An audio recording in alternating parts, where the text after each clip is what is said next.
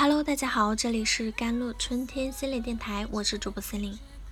今天跟大家分享的文章叫做《看见自己的内在小孩，才能获得真正的自由》。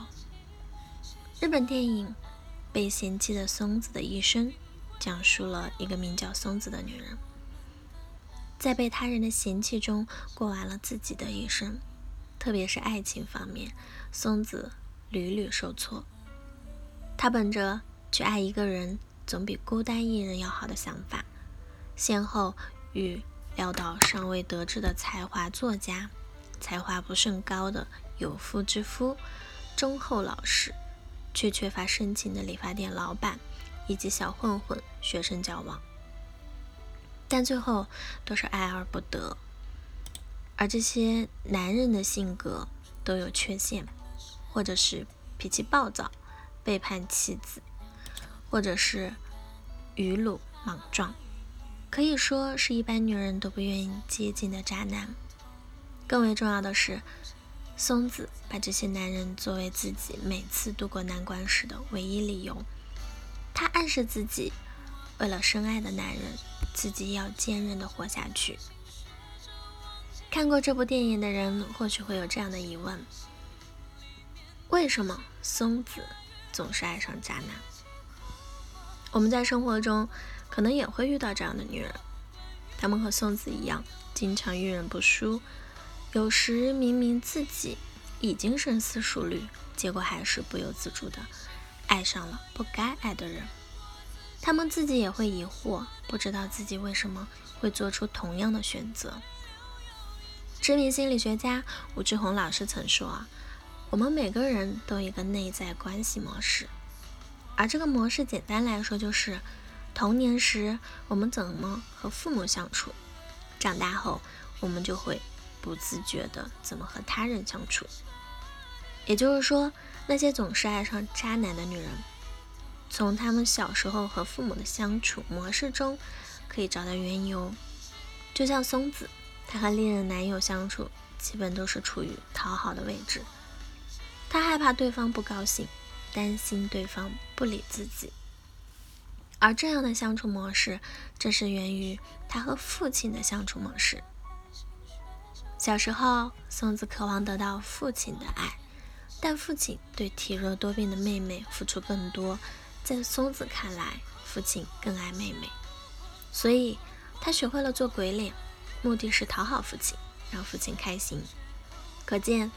那些总是爱上渣男的女人，很可能是因为小时候有一个不怎么那么爱自己，或者没能力爱自己的父亲或者母亲。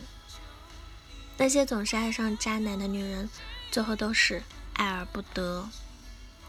这就像小时候一直渴望父亲爱自己，却得不到一样。所以，这样的女人内心一直有两种渴望：其一，那个看起来不爱我的人，其实是爱我的。其二，我能够通过我的努力，让这个不爱我的人爱上我。其实，那些总是爱上渣男的女人，是被他们内在的关系模式左右着，自己并不知情，这一点需要警惕。那么，这样的女人怎么走出困境呢？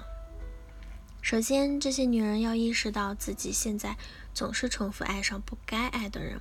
和小时候的经历有关，这样才能打破那个死循环：爱上渣男，渴望得到爱，结果得不到。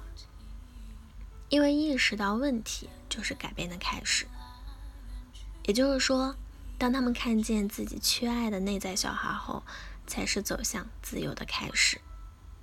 其次，建立具有滋养性关系，以重新孵化自己的亲密关系。也让自己感受到我很好，我值得被爱。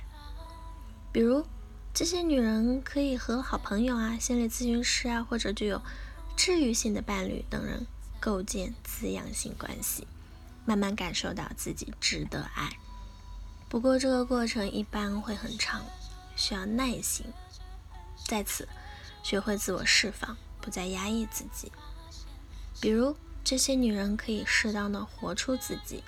以体验到真实活着的那种感觉，进而让自己慢慢变得有力量。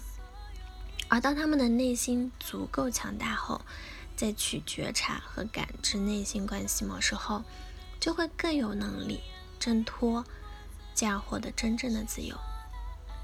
那些总是爱上渣男的女人呢，就要警惕自己的内在关系模式了，明白自己渴望渣男爱自己，其实是渴望小时候不爱自己的父亲，包括母亲或者爱自己，然后看见那个缺爱的内在小孩。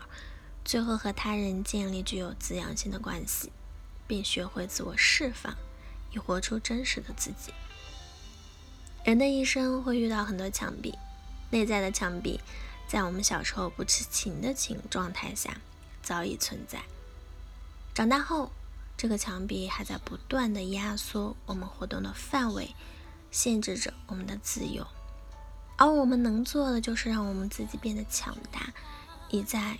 这堵墙上为自己留下一个小门，那是我们通往幸福和自由的必经之路。好了，以上就是今天的节目内容了。咨询请加我的手机微信号：幺三八二二七幺八九九五，我是司令。我们下期节目再见。